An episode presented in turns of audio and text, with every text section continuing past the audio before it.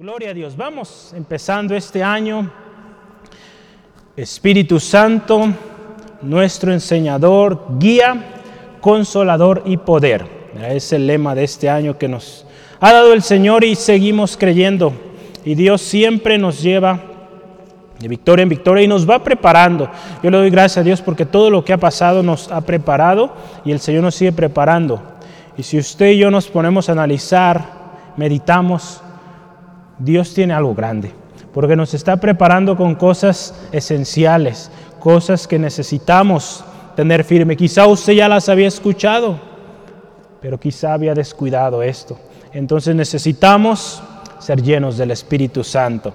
Las semanas pasadas hablamos, primeramente, el Espíritu Santo nos enseñará todas las cosas, primeramente. Segundo, nos guiará a toda verdad la semana pasada, es el consolador para siempre. Qué, hermosa promesa.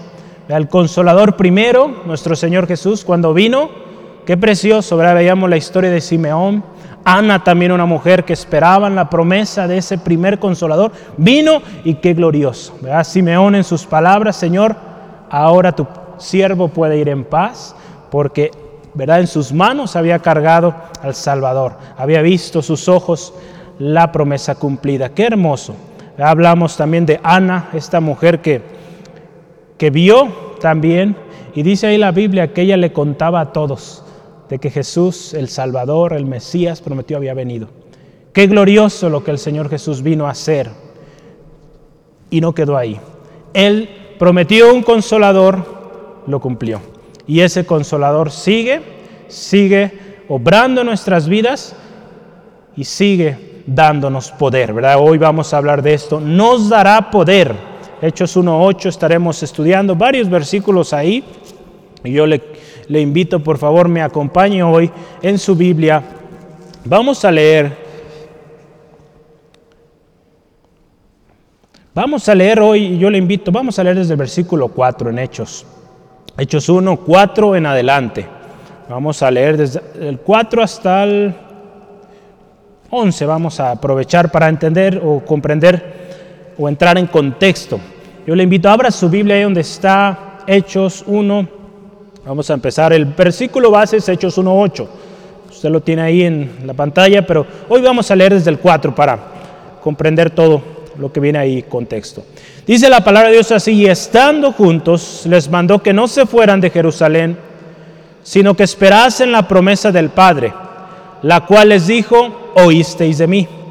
Porque Juan ciertamente bautizó con agua, mas vosotros, dice la palabra, seréis bautizados con el Espíritu Santo dentro de no muchos días. Entonces los que habían reunido le preguntaron diciendo, Señor, ¿restaurarás el reino de Israel en este tiempo? Y les dijo, no os toca a vosotros saber los tiempos o las sazones que el Padre puso en su potestad.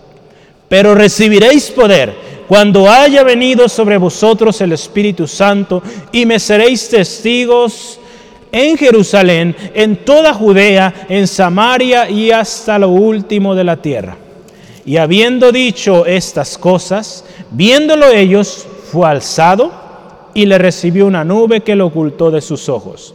Y estando ellos con los ojos puestos al cielo, entre tanto que él se iba, y aquí se pusieron junto a ellos dos varones con vestiduras blancas, los cuales también les dijeron, varones galileos, ¿por qué estáis mirando al cielo? Este mismo Jesús que ha tomado de vosotros, ha sido tomado de vosotros al cielo, así vendrá como lo habéis visto ir al cielo. Amén. Entonces, esa es la promesa. Recibiremos poder cuando haya venido sobre nosotros el Espíritu Santo. Amén. Gloria a Dios. Damos gracias por su misericordia, su bondad. Él es fiel. Su promesa, hermano, hermana, se sigue cumpliendo. Y este poder es un poder que sigue vigente y sigue resonando hoy hasta nuestros días. Amén. El Espíritu Santo es una promesa, una promesa dada por el Padre y cumplida a través de Jesucristo. Amén. Hay poder. Permítame un segundo, hermano Ignacio, ¿está listo? Gloria a Dios, bienvenido. Gloria al Señor. Hay una inmensurable, algo incapaz de medirse, hermano, hermana, cuando hablamos del poder. Cuando uno, cuando un cristiano es lleno del Espíritu Santo, las cosas que suceden son increíbles, incapaces somos de medir la dimensión de ello. La enseñanza, la guianza del Espíritu Santo son tan poderosas que hoy en día, usted y yo, hermano, hermana, podemos ver que esa palabra inspirada por el Espíritu Santo, el eh, días pasados hablábamos de la palabra escrita, ¿verdad? Esa palabra escrita inspirada por el Espíritu Santo sigue siendo útil, sigue siendo efectiva actual y poderosa. Este poder de la palabra de Dios fue solo y es solo posible porque el Espíritu Santo mismo lo inspiró. Hoy hablaremos de este poder, hermano, hermana. Recuerde, parte de nuestro lema, la cuarta parte de nuestro lema de este año es, el Espíritu Santo nos dará poder.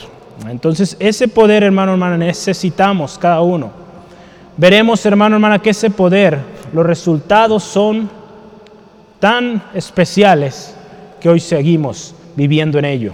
Hoy hablaremos también sobre cómo ese poder sigue vigente y es una promesa para todos los que estamos en Cristo. Un poder que nos llevará también a ser testigos fieles de Jesucristo. El poder del Espíritu Santo es esencialmente para eso, usted lo puede ver en nuestro texto. Justamente después de que dice, recibiréis poder cuando haya venido sobre vosotros el Espíritu Santo, dice, me seréis testigos. El alcance de ser testigos es solamente gracias a la obra del Espíritu Santo. Como siempre, cada semana yo le doy dos o tres citas de algunos autores. Hoy quiero darle estas citas. John Bieber dice en su libro, el poder del Espíritu Santo es necesario para todo trabajo en el reino de los cielos, en el reino de Dios. El poder del Espíritu Santo es necesario para todo trabajo en el reino de Dios. Si usted está trabajando en el reino de Dios, necesita el Espíritu Santo para ser efectivo. Amén, para ser efectivo. Puede estar trabajando, pero si no es lleno del Espíritu Santo, no es efectivo. Veíamos hace algunas semanas el ejemplo de los diáconos. Cómo su tarea esencial, usted y yo la podemos ver muy sencilla, servir las mesas, pero usted puede ver cómo fue el proceso de selección. Hombres de testimonio, llenos del Espíritu Santo. Y usted puede decir, pues si nomás van a servir las mesas, se ocupa el Espíritu Santo aún para eso. Porque ¿qué pasa cuando alguien le hace un mal gesto? ¿Qué pasa cuando alguien se le acerca y, y, le pide consejo, aun cuando usted está sirviendo la mesa? Porque le va a ver su hermano su hermana, su amor, su servicio, y va a decir, este hermano tiene algo, voy a ir a acercarme y pedirle consejo. Ocupa el Espíritu Santo. Vemos la vida de Esteban, Felipe, hombres que nos registre la palabra, llenos del Espíritu Santo y cómo el Señor los usó tremendo. Una segunda cita es del libro de El poder del Espíritu Santo de Charles Spurgeon y dice así, ¿qué puedo decir sobre este poder del Espíritu Santo? Estoy seguro que aún hay esperanza para ti. Yo no puedo salvarte y no puedo ganarte. Quizá pueda hacerte llorar algunas veces sin embargo, cuando yo te haga llorar, solo limpiarás tus ojos y ese mover pasará. Pero sé que mi Maestro Jesucristo puede alcanzarte y salvarte. Pecador de pecadores, hay esperanza para ti. Este poder puede salvarte a ti como a cualquiera. Este poder es capaz de quebrantar el corazón de hierro y hacer que tus ojos de piedra fluyan en lágrimas. Su poder es capaz. Amén. Así es, hermano. El poder del Espíritu Santo es capaz de quebrantar ese corazón tan duro, esos ojos, como dice aquí, de piedra que no le sale ni una gota, puede hacer que salgan lágrimas, ¿verdad? Quebrantado por el poder del Espíritu Santo. Hemos hablado de esto. Quien convence, la semana pasada hablábamos de pecado, de justicia y de juicio es el Espíritu Santo, nosotros no. ¿Cuántas veces hemos luchado queriendo eh, convencer a alguien y no hemos podido y no vamos a poder? Créame, pero el Espíritu Santo sí, y Él convence. Amén. Gloria a Dios. Yo quiero que empecemos con este gran subtítulo siempre normalmente tenemos tres o cuatro. El primer gran subtítulo es Recibiremos poder. Hoy no tenemos hojitas, pero usted tiene su libreta en casa aquí. Recibiremos poder. Si usted se fija en este contexto, en Hechos 1, Jesús se encuentra a muy poco de partir al cielo. Veíamos ahorita la historia del versículo 9 al 11, como dice que sube al cielo, vienen dos ángeles y dan este mensaje a los discípulos. Jesús está ya por partir, quizá unos minutos, a muy poco tiempo de partir al cielo. Y él, si usted se fija, Hechos 1, da las últimas indicaciones, indicaciones importantísimas que los discípulos tenían que poner mucha atención. Si usted se fija, aún en este tiempo los discípulos todavía seguían preguntando cosas no importantes. En el versículo 6, si usted se fija, Señor, ¿restaurarás el reino de Israel en este tiempo? No sé la razón de esta pregunta, ¿verdad? Pero a mí me llama la atención esta pregunta. Quizá ellos dijeron, vámosle preguntando, pues lo que sea para que dure un poquito más acá, ¿no? no sé, habría una razón de esta pregunta.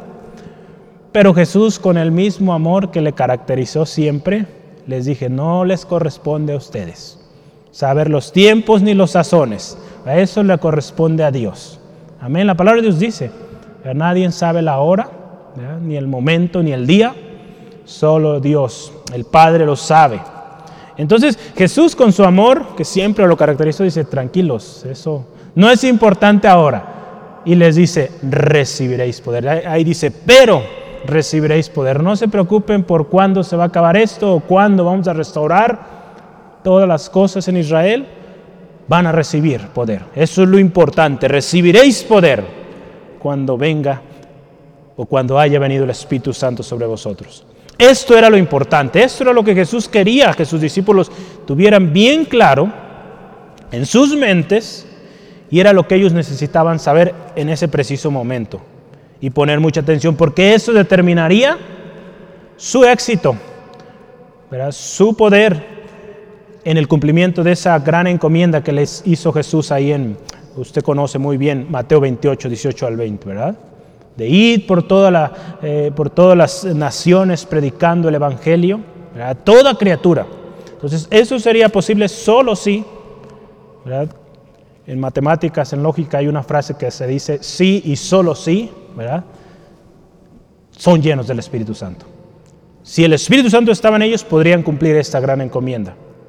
Algunos dicen, eh, no hay el dato ahí, pero cuentan que aproximadamente, algunos han tomado una referencia de Corintios, que en este momento, cuando Jesús está subiendo, había alrededor de 500 personas. No es del todo seguro, hay mucho debate al respecto.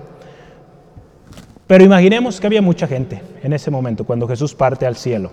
Cuando Jesús resucitó, se apareció a muchas personas, en Corintios lo menciona, que se apareció a 500, a los discípulos, diferentes eh, puntos él se apareció, y mucha gente lo vio.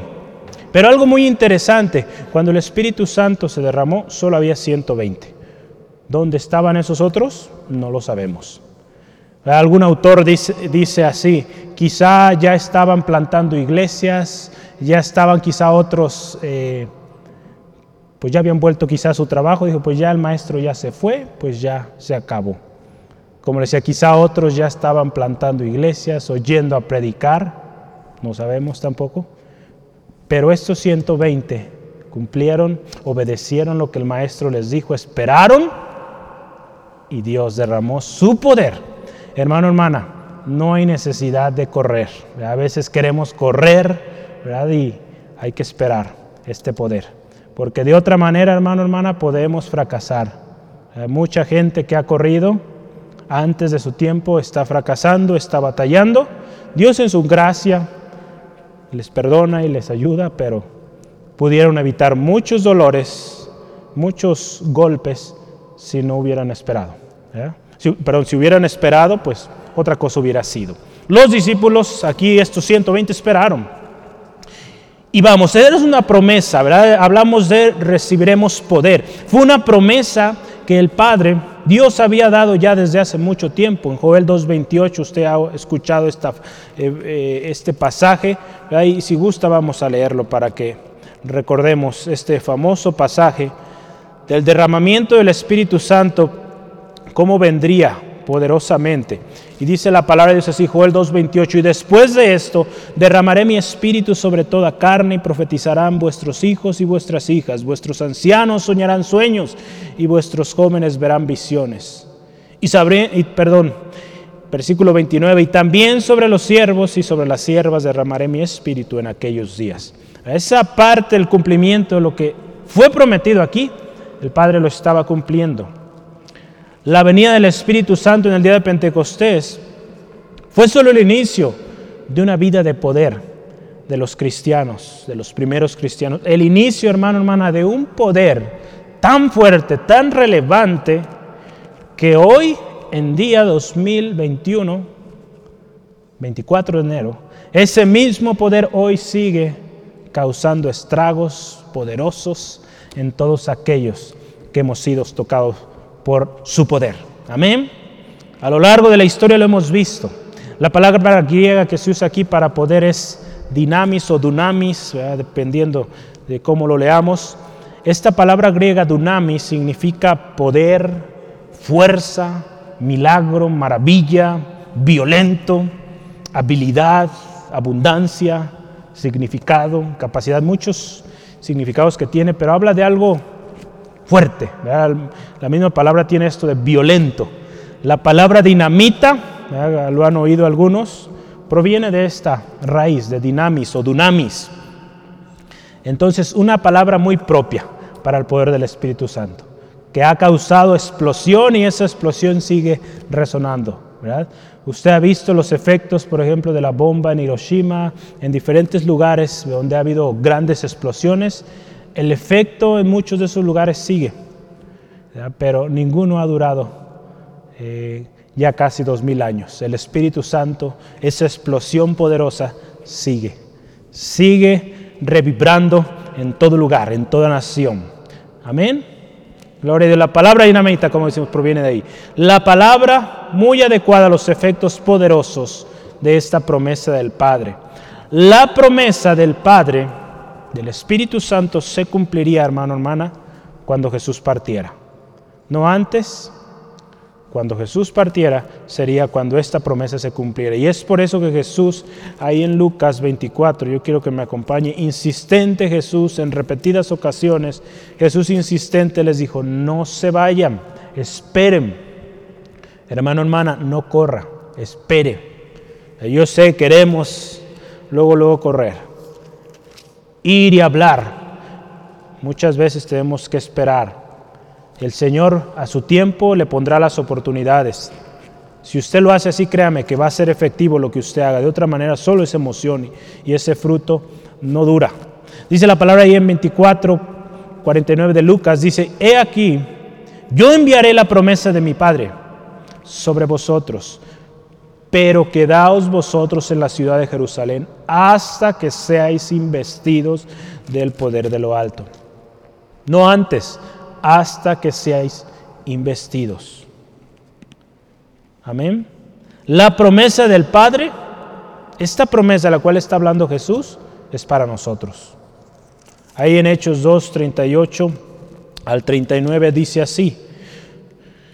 Hechos 2, 38 al 39. Pedro les dijo, arrepentíos y bautícese cada uno de vosotros en el nombre de Jesucristo para perdón de pecados y recibiréis el don del Espíritu Santo. Y aquí dice, porque para vosotros es la promesa, para vuestros hijos y para los que están lejos, para cuantos el Señor nuestro Dios llamare.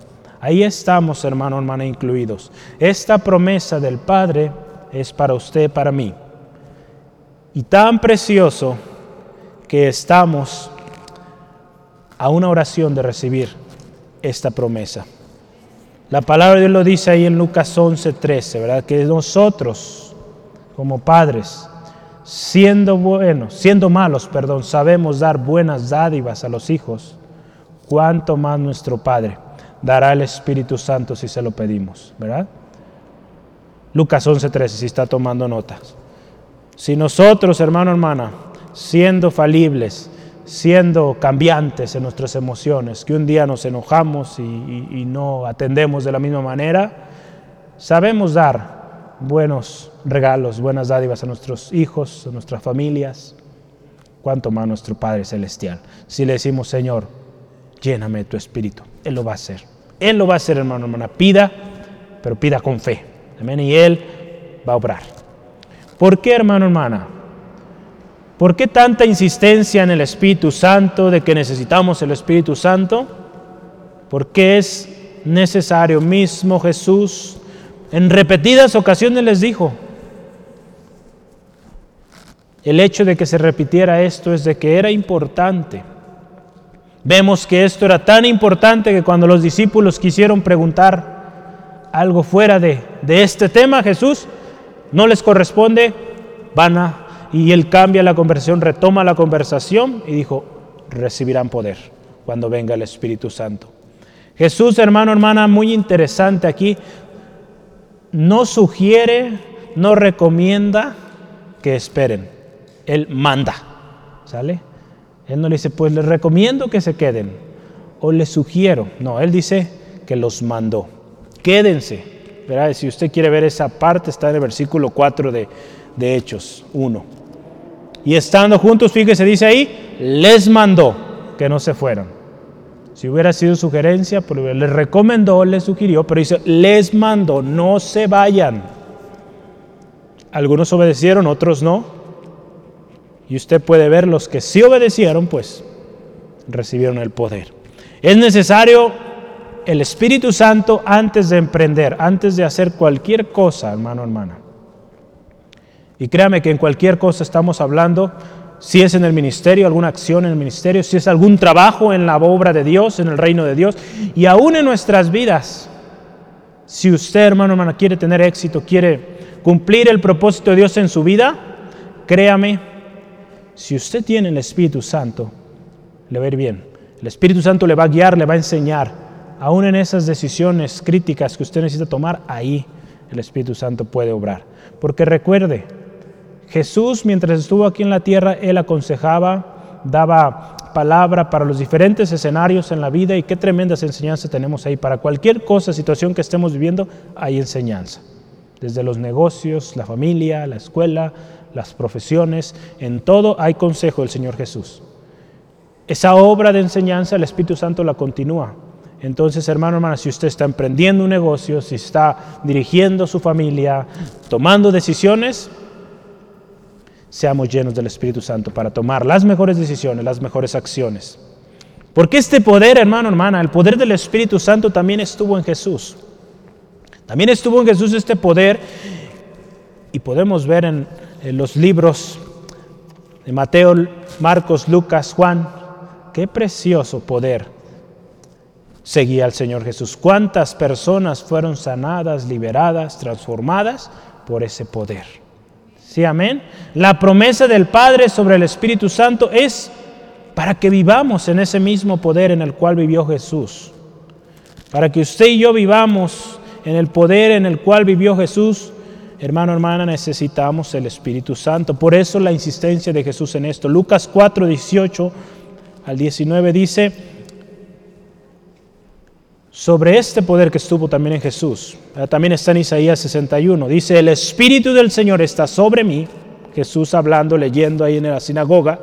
Por cuanto me ha ungido, fíjese, para dar buenas nuevas a los pobres. Me ha enviado a sanar a los quebrantados de corazón, a pregonar libertad a los cautivos y vista a los ciegos, a poner en libertad a los oprimidos, a predicar el año agradable del Señor. Si usted se fija, Jesús hablando esto, más adelante dice, esta palabra se ha cumplido hoy. Ese Espíritu Santo, ese poder del Espíritu Santo estuvo también en Jesús. Había ungido para sanar, liberar, restaurar, pregonar libertad. Qué hermoso, hermano, hermana. Ese mismo poder también estuvo en Jesús.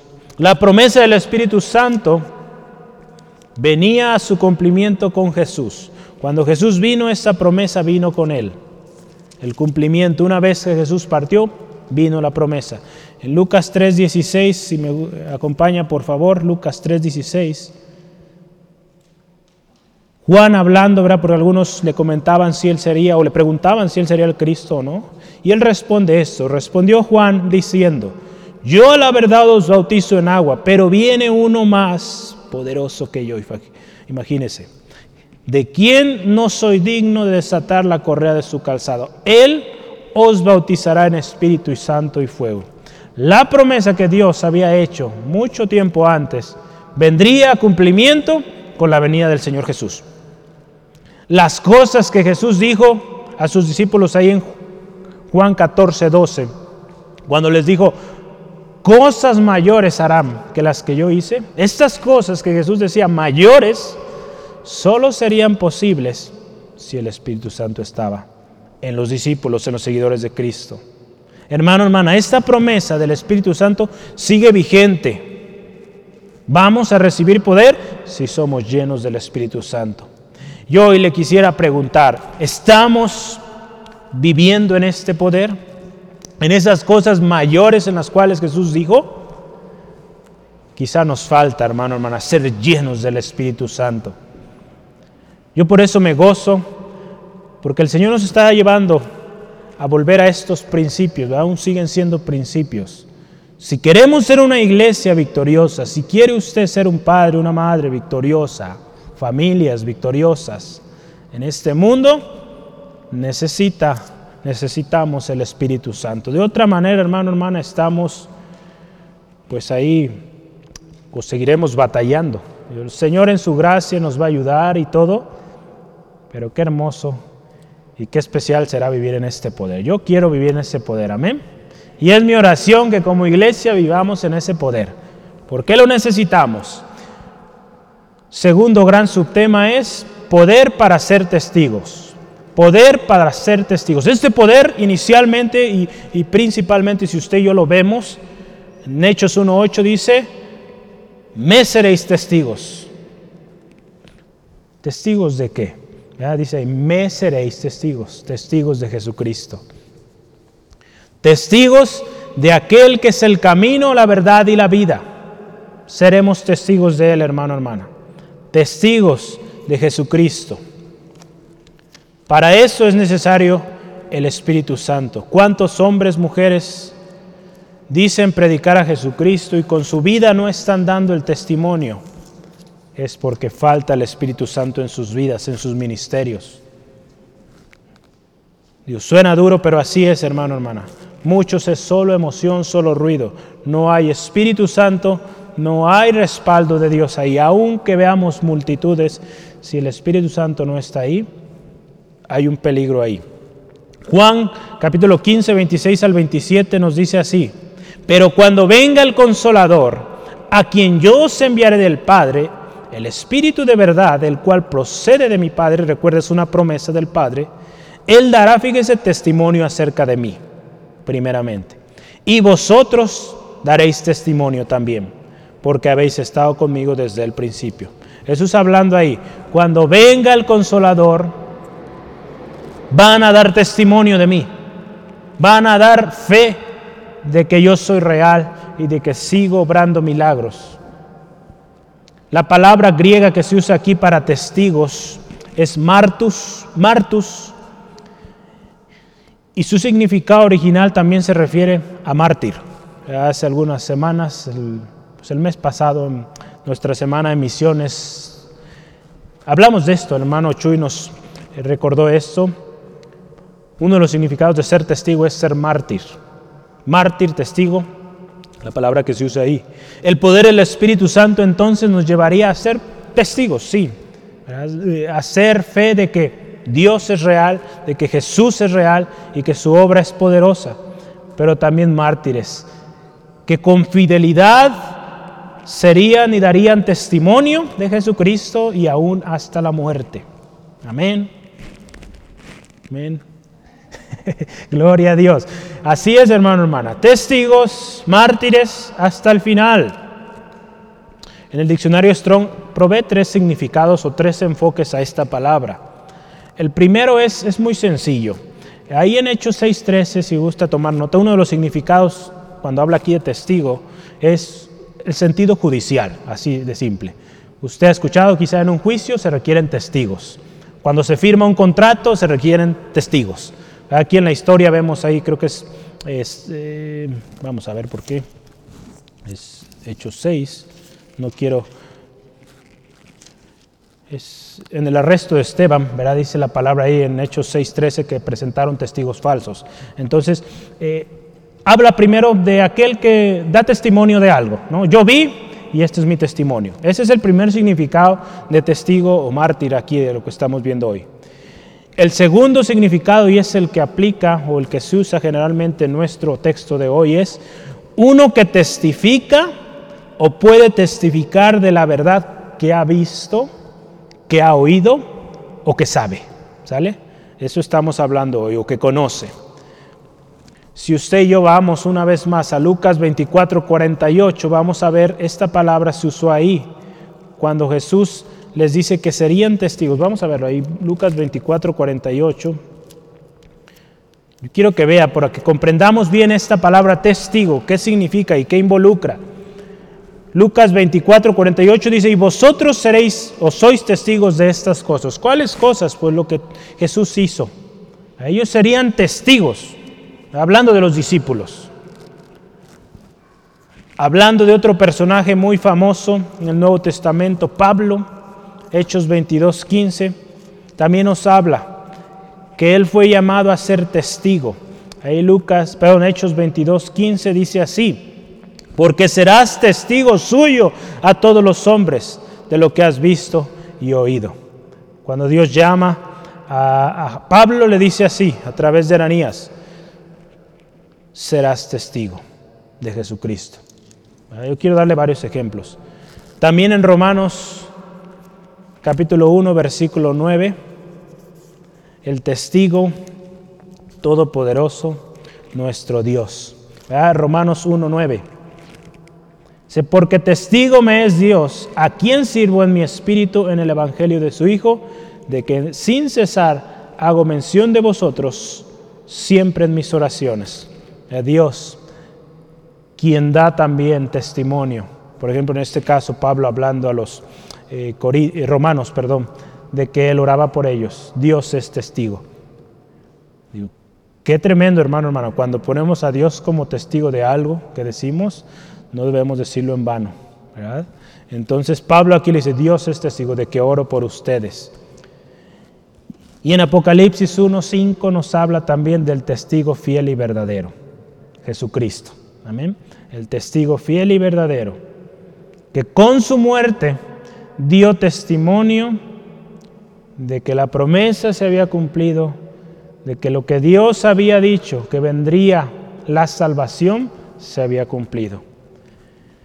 El último significado que nos da esta palabra en el diccionario Strong o concordancia Strong es un mártir. Un testigo es un mártir. Uno que con su muerte da testimonio, es testigo de la verdad. Sí, amén. Ahí nos está hablando, hace algunos meses hablamos de eh, las iglesias, mensajes importantes para la iglesia hoy, ¿se acuerda? Y en Apocalipsis 2.13 se menciona de un testigo fiel. Yo quiero que lo veamos, ahí es Apocalipsis 2, versículo 13. Que fue mártir este hombre, fiel. Dice la palabra ahí 2.13 de Apocalipsis. Dice, yo conozco tus obras y dónde moras, donde está el trono de Satanás, pero retienes mi nombre y no has negado mi fe. Ni aún fíjese en los días que Antipas, este hombre Antipas, mi testigo fiel fue muerto entre vosotros. Aquí está hablando este hombre, un testigo fiel, un mártir. A lo largo de la historia hemos visto muchos, muchos más. Podríamos mencionar la nube de testigos también, la cual Hebreos 12 nos habla. Esa nube de testigos que dan testimonio de que su lucha en esta tierra, de que su fidelidad hasta el final les ha llevado a la victoria en Cristo Jesús. Hay muchos hombres, mujeres que son testigos, hermano, hermana. Podríamos verlo como un grupo tremendo de hermanos, hermanas que ya están victoriosos diciéndonos, sí se puede, sí se puede vivir fiel hasta el final aún y a pesar de lo que pasa a su alrededor. Ser testigo fiel de Jesucristo, hermano, hermana, sería una tarea imposible sin la ayuda del Espíritu Santo. Necesitamos el Espíritu Santo, ser llenos de Él para poder ser testigos de Cristo Jesús. Testigos fieles, ¿verdad? Testigos fieles, porque hoy habrá muchos testigos. Hasta hay una, eh, una secta llamada así, pero son testigos falsos porque predican un evangelio falso. Pero los testigos fieles de Jesucristo son aquellos llenos del Espíritu Santo. Un testigo falso, hermano, hermana, es alguien que no conoce la verdad, que no entiende la verdad. Y por lo tanto, ese testigo falso habla falsedad, mentiras, engaños, confunde a la gente. En lugar de traer paz, trae confusión, trae distracción. Eso no es el Espíritu Santo. Hermano, hermana, busquemos la llenura del Espíritu Santo para ser testigos fieles. Amén. Y yo quiero que me acompañe y vea aquí en la historia, en Hechos 1.8, el alcance de, esta, de este poder, de ser testigos fieles. Jesús les dice, recibirán poder del Espíritu Santo. Y va a haber un alcance. Si ustedes reciben ese poder, el alcance va a ser en Jerusalén, en Judea, en Samaria y hasta lo último de la tierra. Vea el orden siempre en el Señor Jesús. En los planes de Dios siempre hay un orden. Y aquí nos habla del alcance, hermano, hermana. Muchos han dicho que este versículo, Hechos 1.8, es el resumen del libro de Hechos. De hecho, algunos han organizado y de tal manera que pueden dividir, ahorita no lo traigo a la mano, pero investigue Jerusalén, los primeros capítulos, Judea, los siguientes, Samaria y hasta el último la tierra. Dividen el libro de Hechos en estos eh, diferentes eh, alcances que el Señor aquí nos está hablando. Entonces es muy interesante notarlo y, algo muy bonito y especial es que este libro, Hechos, es un libro que no se ha dejado de escribir. Si bien no se ha escrito quizá en un libro, pero en la historia sigue escribiéndose. Eh, muchos, yo me acuerdo, hermano Rogelio mencionaba ese libro de los hechos del Espíritu Santo, del Espíritu Santo, a través de los discípulos. En nuestras Biblias dice hechos de los apóstoles, pero creo que un mejor nombre sería hechos del Espíritu Santo a través de todos aquellos multitudes que han sido llenos y siguen proclamando ese precioso evangelio. La Biblia de estudio eh, estándar cristiana en inglés dice o menciona cuatro puntos interesantes en este versículo, tres puntos, perdón. Tres cosas importantes. En este particular versículo, si usted se fija hoy, solo tomamos este versículo y estamos desarrollando a través de él. Tres cosas bien importantes. Aquí en este texto nos dice, primero, que ese poder vendría del Espíritu Santo. ¿Sale? Ese poder vendría del Espíritu Santo. Jesús no les dije, les voy a dejar mi poder o les voy a transferir mi poder. No, dice, tendrán poder cuando venga el Espíritu Santo sobre ustedes. Entonces ese poder vendría del Espíritu Santo. Eso es número uno. Aquí el texto no lo dice, claro. La segunda causa es que el crecimiento de la iglesia sería a través de los discípulos siendo testigos. El crecimiento de la iglesia de Cristo sería a través de estos testigos. ¿Cuántos testigos hay hoy aquí? Testigos de Jesucristo, fieles. Amén. Gloria a Dios. Y número tres, el resultado de ser testigos o de estos testigos llenos del Espíritu Santo sería manifiesto o sería medido geográficamente. ¿Sale? Geográficamente. ¿Y cómo lo menciona aquí geográficamente? Jerusalén, Judea, Samaria y hasta lo último de la tierra. ¿verdad? Da nombres, locaciones, lugares geográficamente. Hasta lo último, ese es el alcance final. Si usted y yo vemos el alcance de este poder, de esta dinamita, Jerusalén, podemos verlo como ese lugar central donde vivían los judíos, el pueblo escogido de Dios. Judea, también, digamos una región un poquito más amplia, donde había también judíos, gente cercana a los judíos. Samaria, vecinos de los judíos, aquellos cercanos que también serían impactados por esta explosión. Y hasta lo último de la tierra. Entonces imagínense el tremendo efecto. Ni la bomba de Hiroshima ni la que eh, se han lanzado en los diferentes lugares del mundo ha logrado tal impacto como lo hizo el Espíritu Santo. Ya quisieran, ¿verdad? Eh, los gobiernos tener una bomba de esa magnitud. Pero gloria al Señor, Dios tiene todo el poder y su Espíritu Santo es poderoso. Algo muy interesante, para que se cumpliera esta parte o última parte de hasta lo último de la tierra, Dios usó un vehículo muy excelente para esto. ¿Y cuál fue? El imperio romano. Dios lo usó. Estas persecuciones que hubo a la iglesia en esos tiempos fue el vehículo perfecto que Dios usó para que esto se cumpliera. Y los cristianos, los discípulos, muchos de ellos salieran de Jerusalén y fueran y cumplieran esta gran encomienda. Y es por eso que hasta hoy, en nuestros días, el Evangelio ha llegado. Porque Dios usó, ha usado muchas persecuciones a lo largo de la historia, hermano, hermana, para que su Evangelio llegue a cada rincón, hermano, hermano. A lo largo de la historia hemos visto el resultado tremendo de las persecuciones de la iglesia. Yo tomé nota de tres cosas. ¿Qué ha pasado cuando ha habido persecución? O cuando la iglesia ha sido limitada. Vea hoy en estos días, cuando la iglesia de Cristo ha sido limitada. Tres cosas. Muchos han venido a Cristo de manera milagrosa. Gente que ni siquiera nos hubiéramos imaginado que vendría a Cristo, vienen a Cristo. Al ver, eh, vemos en la historia, al ver a los cristianos morir de tal manera, con tal fidelidad, tal firmeza, alabando a Dios, exaltándole, muchos vinieron a Cristo. Era Marcelo, era un, un, soldado, habla en la historia ahí del mártir de las catacumbas. Este hombre al ver cómo morían los cristianos, se convirtió y muchos más se convirtieron es la palabra, la historia.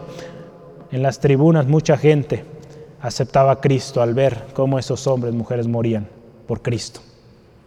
Amén. Número dos, el Evangelio ha llegado a lugares nunca imaginados. Pero hoy vemos a través de los medios de comunicación cómo el Evangelio está llegando a tantos lugares. Tremendo, hermano, hermana el alcance que estamos teniendo. Y gloria a Dios por eso. El mundo usa la tecnología para muchas cosas sucias, vanas, pero qué glorioso que ahí, hermano, hermana, la luz de Cristo está brillando. Y ese es nuestro anhelo, nuestro deseo, que siga brillando y más fuerte, hermano, hermana. Gracias a Dios por estos medios que el Señor ha puesto. No serán los únicos, claro, tenemos que ir también nosotros, ¿verdad? porque qué cómodo es aquí nomás, ¿verdad? Entonces hay que ir también, pero llenos, llenos de poder llenos de poder, porque de otra manera, eh, pues vamos a batallar. Y hasta lo último de la tierra, fíjese, este poder hasta lo último de la tierra. Y fíjese algo también, un tercer efecto de las persecuciones o limitaciones de la iglesia es que aún aquellos, hermano, hermana, que no vinieron a Cristo, que no aceptaron a Cristo, aún aquellos que provocaron la persecución, que vieron la fidelidad de los cristianos, que sabían y que no aceptaron, un día en el juicio no tendrán excusa. Eso también es algo que considerar. Muchos han perseguido la iglesia, muchos han visto a los cristianos con qué fe, con qué amor viven y no han aceptado. En el día del juicio no tendrán excusa. Entonces, si usted se fija, para bien y para mal también. Para aquellos que no han aceptado, no tendrán excusa. Porque vieron que sí era real, que hubo gente que murió por Cristo, que vivió por Cristo. Y aún así no lo aceptaron, cuando llegan a la presencia del Señor, no habrá excusa. Amén. Las misiones, hermano, hermana, son resultado de este poder.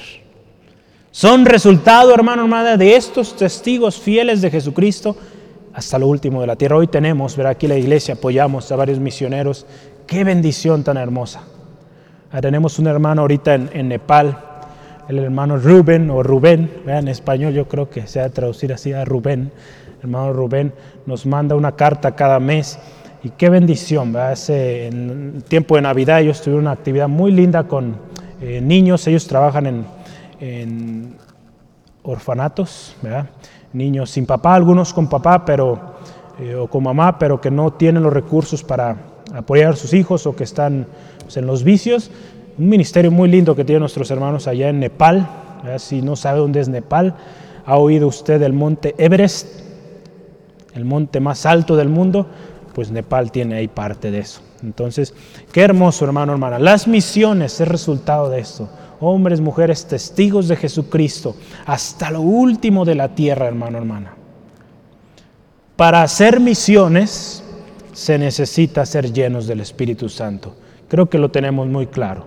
Este lugar ha iniciado por un hombre lleno del Espíritu Santo, que creyó en el poder del Espíritu Santo. Y este lugar sigue de pie, gracias al poder del Espíritu Santo. Amén.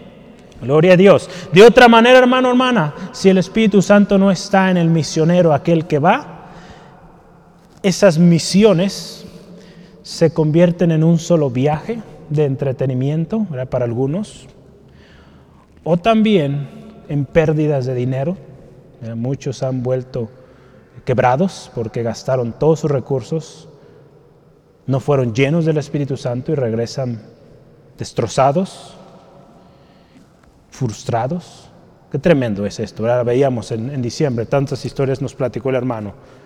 Se necesita el Espíritu Santo. Amén. Y aun cuando volvamos a nuestra tierra, después de haber cumplido el propósito de Dios, podemos estar contentos porque hicimos lo que Dios quería que hiciéramos allá. Amén. Gloria a Dios. Hay un libro, hay un artículo más bien. Yo le invito a que lo busque. Este artículo se llama, yo traté de buscar en español, pero si no lo haya, está en inglés el original, pero búsquelo en español y le va a salir este autor. Se llama Oportunidades y desafíos en las misiones globales. El autor se llama David Seals, S-I-L-L-S, David Seals. Este hombre escribió un artículo sobre las oportunidades y los desafíos que hay en las misiones. ¿Y cómo está esto? Los desafíos, oportunidades que estamos viendo hoy en día en las misiones son tremendos. Si usted se fija, hoy llegar a esos, eh, digo, antes se concentraba en países, cuando se hablaba de las misiones, hoy el Espíritu Santo guiando a hombres, mujeres, misioneros, misioneras, les está guiando a ir a grupos de personas, a comunidades de personas, para que sean alcanzados. Y la manera en cómo esos desafíos o esos, digamos, eh, misterios de cómo ir a esas, eh, por ejemplo en África, tantos pueblos, hemos estado orando por diferentes eh, tribus en África, muchas de esas tribus se están moviendo, no, son, no se quedan, no, no son sedentarios, ellos son nómadas, se están moviendo de un lugar a otro. El Espíritu Santo está guiando a hombres, mujeres, para ir a ellos. Porque muy probable no saben ahora dónde están, pero el Espíritu Santo guía dónde están, da la guía para saber cómo llegar a ellos y que el Evangelio de Cristo llegue ahí. Porque recordemos, una de las señales para que Cristo venga es que este Evangelio se proclame en toda en todo lugar. Entonces, esos desafíos, esas grandes oportunidades que hoy estamos aún teniendo con la tecnología, serán solo eh, o serán efectivamente descubiertas, porque hablamos de que están descubriendo maneras de, o también serán protegidos solo si, y solo si está el Espíritu Santo en ellos. De otra manera, ante esas oportunidades, ante esos desafíos, no habrá manera de lograrlo si no estamos siendo llenos como iglesia del Espíritu Santo. Una iglesia llena del Espíritu Santo va a ser guiada y va a ser guiada bien porque el Espíritu Santo guía bien. Aquí nos habla el hermano con las eh, guerras mundiales, en este artículo que les mencionaba, con las guerras mundiales, con los cambios en las leyes en los diferentes países. Eh, hace unas semanas estuvieron unas hermanas llevando un curso con un hermano en España eh, sobre temas de identidad, identidad de género. Hermano, hermana, eh, este hermano comentaba ahí la importancia de estar bien documentado de las leyes que se están generando en cada país. Hermano, hermana, nosotros podremos hacer nuestra parte, prepararnos, estar atento a los cambios en las leyes, pero el Espíritu Santo que todo lo sabe nos enseñará, nos guiará. Cómo obrar de manera que seamos efectivos en el ministerio, seamos prudentes en el ministerio. Es algo tan hermoso que aún y a pesar de todo lo que está sucediendo, usted está viendo en nuestro país vecino, justo apenas entrando el nuevo orden o la nueva administración, cuántas cosas de lo que ya se había arreglado se está echando para atrás y qué tremendo. Esta nación es ejemplo a todo el mundo. Necesitamos orar, hermano, hermana, por nuestro país vecino. Que Dios tenga misericordia y que Dios sobre, porque vienen tiempos tremendos. Prepárese. Seamos llenos del Espíritu Santo. Esos desafíos, esas cuestionantes que, o cuestiones que vendrán a nuestra vida, podrán ser resueltas si somos llenos del Espíritu Santo. Y el Espíritu Santo nos va a guiar cómo hacerle. No se asuste, no es motivo para asustarnos, sino al contrario, meternos más con el Señor, meternos con su palabra y ser llenos de su Espíritu. Amén. Y último gran subtema, poder con autoridad. Poder con autoridad. El poder, hermano, hermana, que recibimos o que se recibe cuando somos llenos del Espíritu Santo viene acompañado de autoridad. La palabra de Dios ahí en 2 de Timoteo 1.7 dice que Dios no nos ha dado un espíritu de cobardía, sino de poder, de amor y dominio propio. El Espíritu Santo es un espíritu de poder, de poder, no de cobardía, de poder. Si usted y yo analizamos la vida de Jesús, la vida de los discípulos, llenos de poder, porque el Espíritu Santo estaba en ellos, aún en Jesús, hermano, hermana, sí. Lo acabamos de leer ahí en Lucas, en Isaías 61 también está. El Espíritu de Dios está sobre mí, me ha ungido. Esa unción, hermano, hermana, es de poder, pero también de autoridad. La autoridad que Dios ha dado. Dios no delega toda su autoridad, pero ha dado autoridad. Con su Espíritu Santo nosotros nos ha dado autoridad. Y esa autoridad, hermano, hermana, es poderosa. Yo quiero mencionar cinco ejemplos de esa autoridad, de ese poder y la autoridad que conlleva. El primero, y qué hermoso empezar con este, porque es un ejemplo en el Señor Jesús mismo. Lucas, acompáñeme 4.1. El primero ejemplo de poder y autoridad es el poder para vencer sobre la tentación. Poder para vencer sobre la tentación. Y usted se fija ahí en Lucas 4.1. Lucas 4 empieza con la tentación de Jesús. Fíjese cómo inicia este texto. Jesús, lleno del Espíritu Santo, volvió del Jordán y fue llevado por el Espíritu al desierto. El Espíritu Santo nos va a dar poder para vencer sobre la tentación. Jesús, lleno del Espíritu Santo, dice ahí, fue al desierto donde habría necesidad, hambre, donde la tentación vendría, el enemigo vendría con tentaciones, usted sabe la historia, si no, lea ahí Lucas 4, cómo vino el enemigo con diferentes tentaciones, y Jesús fue y venció porque venía lleno del Espíritu Santo, lleno de ese poder y también de esa autoridad esa autoridad para declarar la palabra de Dios. No solo de pan viviría el hombre, sino de toda palabra que sale de la boca de Dios. Amén. Al Señor tu Dios adorarás y a Él solo servirás. Y cuando Jesús declaró la palabra con autoridad, el enemigo no tuvo otra que hacer más que irse, retirarse. Entonces, número uno, hermano, hermana, el poder que el Espíritu Santo da es para vencer sobre la tentación. Número dos, poder para difundir la fama de Jesucristo. Poder con autoridad para difundir la fama de Jesucristo. Lucas 4:14 dice, y Jesús, fíjese, volvió en el poder del Espíritu a Galilea y se difundió su fama por toda la tierra alrededor.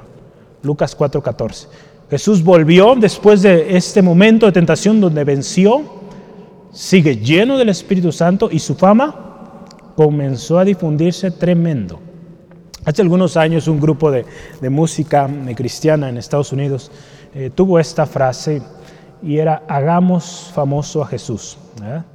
Eh, qué importante para llegar a cumplir esto Y cuando hablamos de fama es que sea conocido, No, no, no, lo asocie con los famosos o los artistas, que sea conocido, estamos hablando de esto.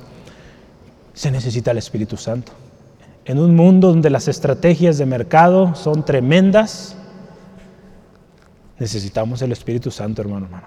Porque si lo hacemos en nuestras fuerzas, nos van a comer los mercadólogos. Amén. Gloria a Dios, aquí tenemos una mercadóloga, entonces llena del Espíritu Santo que va a ser usada por el Señor, está siendo usada por el Señor y qué hermosa bendición tenemos en las redes sociales. Entonces siga orando, hermano, hermana, por ese equipo. No se va a llamar equipo de mercadotecnia porque no, no se trata de eso esto, ¿verdad? Pero va a haber un equipo dedicado a esto de la difusión. Amén. ¿Sí? ¿Va a orar? Poder para difundir la fama de Jesucristo. Ahí en Primera Tesalonicenses también 1, versículo 5. Primera de Tesalonicenses Primera Tesalonicenses 1.5, Pablo hablando a los tesalonicenses, y dice así, pues nuestro evangelio no llegó a vosotros en palabras solamente, sino también en poder, en espíritu, en el Espíritu Santo y en plena certidumbre. Hasta ahí leemos. No vino solo palabras, ese evangelio que llegó a ustedes, ese evangelio de Jesucristo, esa fama de Jesucristo que hace milagros, que hay poder en su nombre, vino a ustedes no en palabras, sino en poder, en poder y certidumbre. Entonces, número dos, poder para difundir la fama de Jesucristo. Número tres, el poder del Espíritu Santo nos da autoridad también para hablar y predicar para hablar y predicar. Yo tengo dos versículos ahí que le quiero compartir. Primera de Corintios es Primera de Corintios 2:4. Poder y autoridad para hablar y predicar. Primera de Corintios 2 versículo 4 dice así la palabra, y ni mi palabra ni mi predicación fue con palabra persuasiva de humana sabiduría, sino con demostración de espíritu y de poder Amén, hermano, hermana. Nuestra palabra, hermano, hermana, lo que hablamos no va con sabiduría humana. Y créame que es un desafío. Eh, a mí me ha tocado acudir a algunas conferencias y créame que hay gente que tiene una manera de hablar tan tremenda, con tal autoridad que convence, ahora sí que a cualquiera. Pero hermano, hermana, no podrán igualar el poder cuando alguien habla lleno del Espíritu Santo. No habrá quien pueda hacer frente, quien pueda contradecir, porque el Espíritu Santo conoce toda la verdad y Él nos guiará a hablar esa verdad. Entonces, el Espíritu Santo da poder y autoridad para hablar y para predicar. Ahí en Hechos 4:33, quiero que me acompañe también, Hechos 4:33, de este poder para hablar y predicar.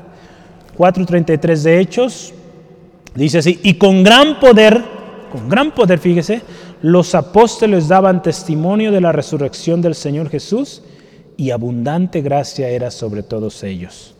Cuando los discípulos apóstoles predicaban, gran poder iba con ellos, el poder del Espíritu Santo.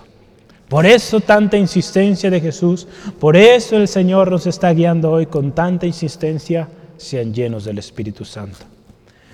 Otra más, ¿cuál es la Cuarta, ¿verdad? Cuarta. Cuarta cosa del poder y la autoridad que tenemos cuando somos llenos del Espíritu Santo es para sanar enfermos.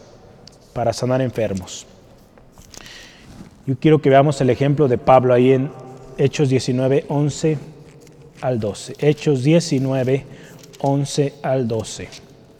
Pablo dice, dice aquí la palabra, y hacía Dios milagros, fíjese, extraordinarios por mano de Pablo de tal manera, fíjese, que aún se llevaban a los enfermos los paños o delantales de su cuerpo y las enfermedades se iban de ellos y los espíritus malos salían. Fíjese qué tremendo poder.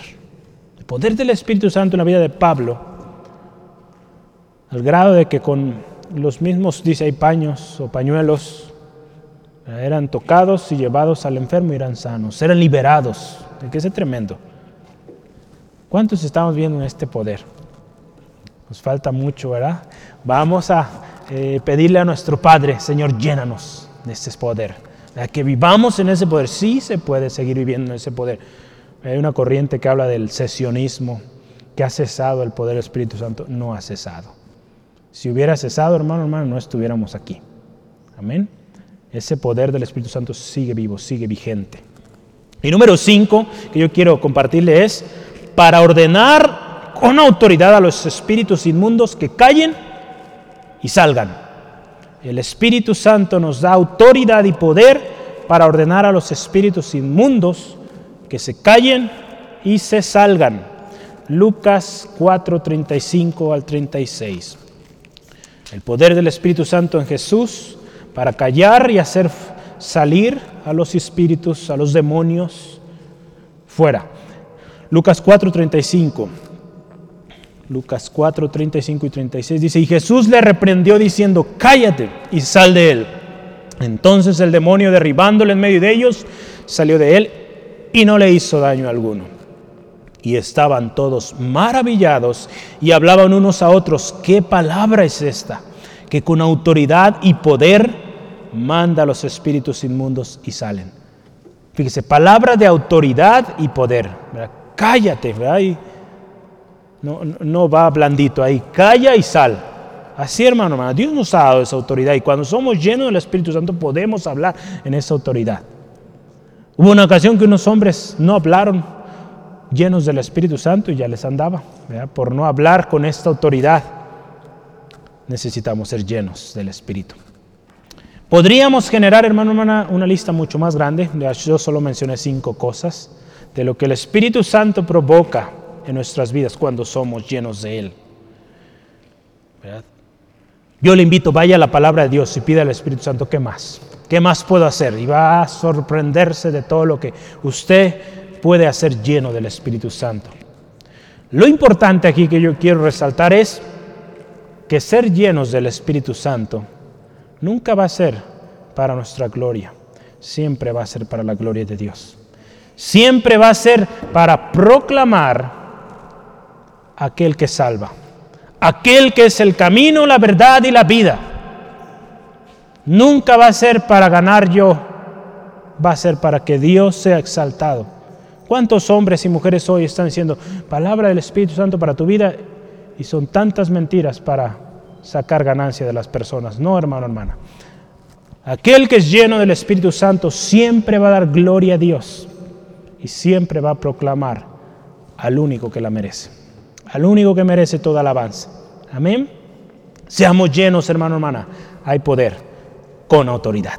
Amén. Yo quiero concluir con estos pensamientos y dice así, recibiremos poder cuando venga el Espíritu Santo sobre nosotros. Estamos viviendo los efectos de esta explosión tan poderosa, hermano, hermana, que comenzó hace casi dos mil años. Queremos seguir viendo este poder y que este poder fluya a través de nosotros necesitamos el Espíritu de Dios. Para nosotros es la promesa. Pidamos al Padre en oración que nos llene de su Espíritu Santo. El poder del Espíritu Santo, hermano, hermana, que habitó en Cristo y que le levantó de los muertos, sigue vigente.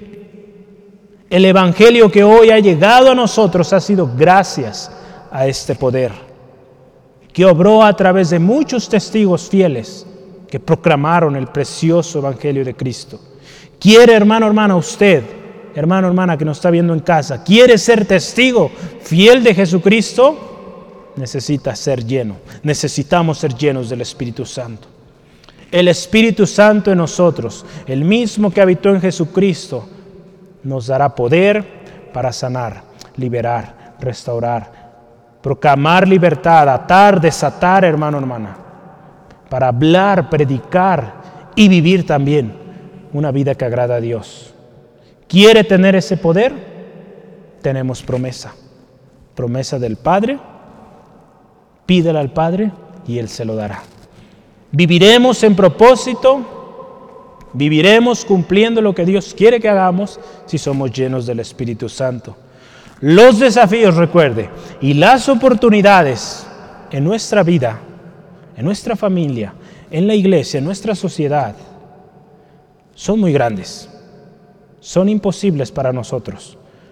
Solo con la ayuda del Espíritu Santo, hermano, hermano, usted y yo podremos vencer. podremos llegar a tomar las decisiones que nos lleven a la victoria, que nos lleven siempre, como lo hemos mencionado, a dar gloria a Dios y no a los hombres. Amén. Ahí donde está, yo le invito, cierre sus ojos y meditemos lo que hemos venido estudiando este año. Ya vamos en la cuarta parte de cuatro sobre la introducción, el lema de este año, hermano, hermana. El Espíritu Santo sigue obrando, su poder es incomparable. Hermano, hermana, yo le pregunto una vez más, ¿está usted viviendo en ese poder? ¿Está usted siendo lleno del Espíritu Santo cada día? Y uno necesita responderlo, usted y Dios, usted y Dios lo saben claramente. ¿Ha estado batallando en su vida, en su familia, en su matrimonio?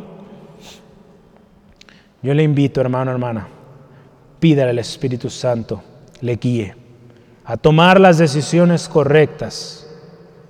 Que cuando usted hable, hable lleno del Espíritu Santo y no hable sus emociones, no hable su propio intelecto, porque de tal manera, si lo hace así, hermano, hermana, vamos a seguir lastimando, vamos a seguir fracasando, porque si no somos llenos del Espíritu Santo, estamos, hermano, hermana, solo a tientas.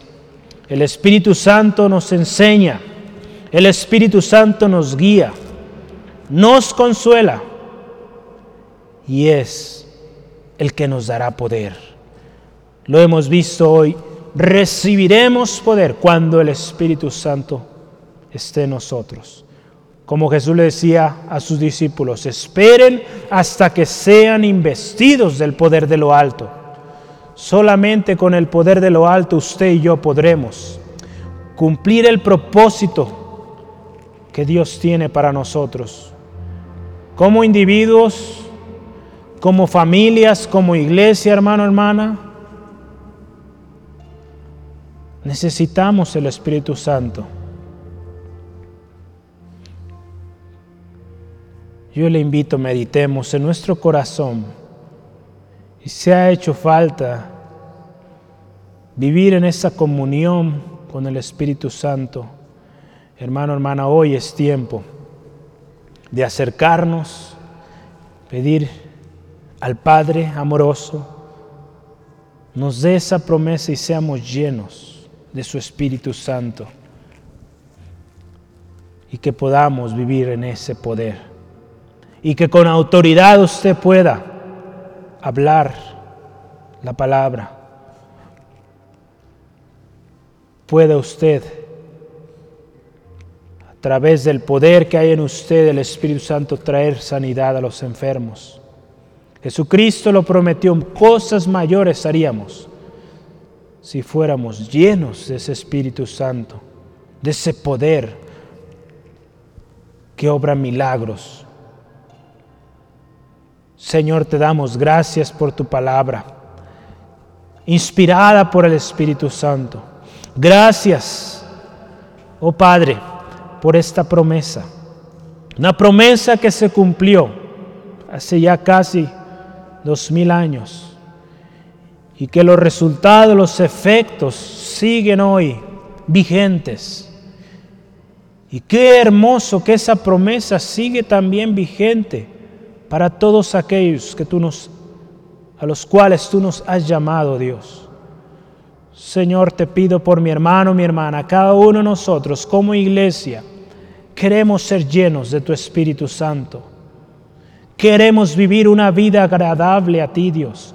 Una vida que honre y glorifique tu nombre a través de nuestro testimonio, a través de nuestras decisiones, de nuestras palabras, Señor, de nuestro modo de vida. Que honremos y glorifiquemos tu nombre. Señor, ayúdanos a ser obedientes también. Y cuando tu Espíritu Santo esté llamándonos la atención en algo que estemos haciendo, seamos obedientes y no hagamos caso omiso a su advertencia, a su indicación. Espíritu Santo, ayúdanos. Espíritu Santo, te necesitamos. Queremos ser llenos de ti para vivir en ese poder y con esa autoridad y así ser testigos fieles de aquel que nos salvó, de aquel que nos dio vida, de aquel que es el camino, la verdad y la vida y que nadie va al Padre si no es por Él, Jesucristo, nuestro Salvador. Señor, te pedimos por cada uno, Señor, de los que estamos aquí, los que están en casa, que seamos hombres, mujeres, siervos, siervas, llenos de tu Espíritu. Así como fue Esteban y los siete, Señor, estos siete hombres, como diáconos nos dieron ejemplo de servicio, llenos de tu Espíritu. Y qué precioso testimonio vemos. En la vida de Esteban, Felipe, los otros estamos seguros que hubo testimonio de ese poder que estaba en ellos, Señor. Queremos vivir en ese poder, Señor. Que cuando hablemos, que cuando hagamos y aun cuando callemos, Señor, tu Espíritu Santo sea con nosotros. Gracias Dios por ello. Y yo quiero invitar hoy, si hay alguien que nos acompaña por primera vez, o quizá te encuentras triste, afligido, desanimado y sin saber a quién acudir o quizá estás sintiendo algo en tu corazón que necesitas hacer algo. Es el Espíritu Santo del cual hablamos hoy. Su poder obra trayendo convicción de pecado, dice la palabra de Dios. Convicción en tu corazón de que hay algo que necesitas arreglar. Sea que tú dices ser cristiano, miembro de la iglesia, o que conoces algo, o aún si no conoces, el Espíritu Santo hoy también habla hoy a tu corazón y te hace sentir que hay algo que necesitas corregir, que hay algo en tu vida que no está completo y que solamente podrá ser completado, lleno, si tú hoy vienes a Cristo. Yo te invito, no lo ignores, ven a Cristo y verás algo diferente en tu vida. Los problemas podrán seguir, tenlo por seguro, pero si Cristo está en tu corazón, tienes su ayuda. Tienes esta promesa también del Espíritu Santo que te ayudará, te consolará, te guiará, te enseñará, te dará el poder, la habilidad para salir adelante de cualquiera que sea la situación. Dice la palabra que hay muchos testigos que tuvieron situaciones similares a la tuya, situaciones en muchos de ellos que nunca habían visto, pero fueron llenos del Espíritu Santo y el Espíritu Santo los guió. Y hoy son testigos de que sí se puede, de que sí hay vida en Cristo, de que sí hay galardón cuando somos fieles a Jesús.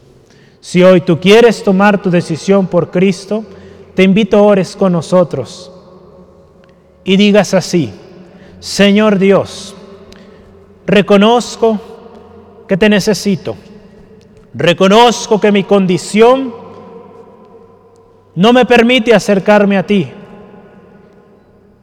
Hoy yo quiero venir a ti y reconozco que Cristo es el único camino a ti, Dios. Nadie puede ir a ti si no es por Él. Hoy acepto que soy pecador y que necesito de un Salvador, Jesucristo. Hoy yo reconozco que su sangre preciosa me limpia de todo pecado y hoy quiero confesarle como mi Señor. Yo confieso y acepto a mi Señor Jesús como mi único Señor y suficiente Salvador personal. Y me comprometo ahora en adelante vivir para Él vivir en sus caminos, seguir sus enseñanzas. Gracias Dios por tu amor. Gracias Jesús por lo que hiciste en la cruz. Gracias Espíritu Santo también porque me guiarás en toda decisión, lo que yo emprenda, siempre de gloria a Dios. Gracias te doy porque estás conmigo y no estoy solo. En el nombre de Jesús. Amén, amén. Gloria a Dios. Si usted, hermano, hermana o amigo, amiga, hizo esta oración de todo su corazón y pidió al Padre que su Espíritu Santo le llene, le guíe, Él le ama. Y Él va a hacer algo especial en su vida. Amén.